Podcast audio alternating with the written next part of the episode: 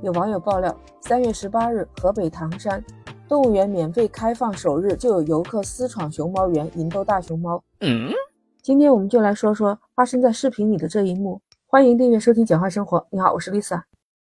有游客拍了视频，说这男性游客是翻过了护栏，拿着手机蹲在大熊猫的前面进行引逗拍摄。看到大熊猫好像有点不耐烦，抖了一下头，吓人一跳。很多人都在看大熊猫，这男子根本就不听周边游客的呼喊和劝告。十九日，唐山动物园也有回应说，确实是有游客私闯熊猫园，熊猫馆是不允许游客进入的。这名男游客已经被警察带走了。你看着大熊猫憨态可掬的样子，慢悠悠地吃着竹子，你知道吧？实际上，在古代的时候，熊猫还叫食铁兽，一听这个名字就说明它当时是很厉害的。简单说，它就是。吃铁吃金，食铁兽这词出现在最早就是在《山海经》里面。上古神话传说，蚩尤的坐骑喜欢吃铜铁，他是蚩尤的坐骑，参与了他和炎帝的大战，最后蚩尤输了，食铁兽也被炎帝封印了。说从此之后，他由上古的神兽就变成了如今呆萌的状态。不过传说只能是传说，铁是金属，它不具备有能量，它也不顶饿嘛。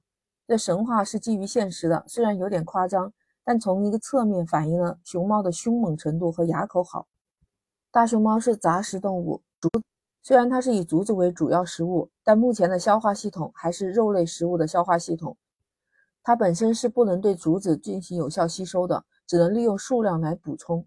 所以熊猫每天要吃十几到二十公斤的竹子，所以它每天也要花一半以上的时间吃竹子。所以你看到的它除了睡就是吃，就是这个原因。但是它毕竟还是熊科，而且它的咬合能力也还在一百八十五点三千克左右。野生动物专家也说，大熊猫其实野性很强的一种动物。一般大熊猫在三种情况下会有攻击性特别强：一个是已经成年正在发情期的时候；另外一个是面临环境的改变；还有一种就是当它感觉到自己的安全受到威胁的时候。比如说，你出现在熊猫五十米之外，那它可能会选择转身就跑；但是如果你近距离只离它有五米的时候，它就感觉到自己受到威胁，没有退路，会毫不犹豫地冲上前来去攻击你。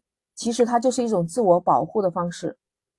以前就曾经有过，在动物园里面，游客就跳到熊猫馆或者是熊猫运动的场所内，被大熊猫咬伤的事件。有动物园的饲养员们也说，平时他们饲养员也不能随意进入那些熊猫的区域，一定是要严格按照园区内的规章制度来进行喂养的。所以唐山动物园的这个事件也给大家提个醒，大家要文明观看大熊猫，选择文明投喂，安静参观。不知道你对这个事情怎么看呢？欢迎评论区留言。如果你喜欢，请点赞、订阅、转发，简化生活。下一期 Lisa 和你不见不散，拜拜。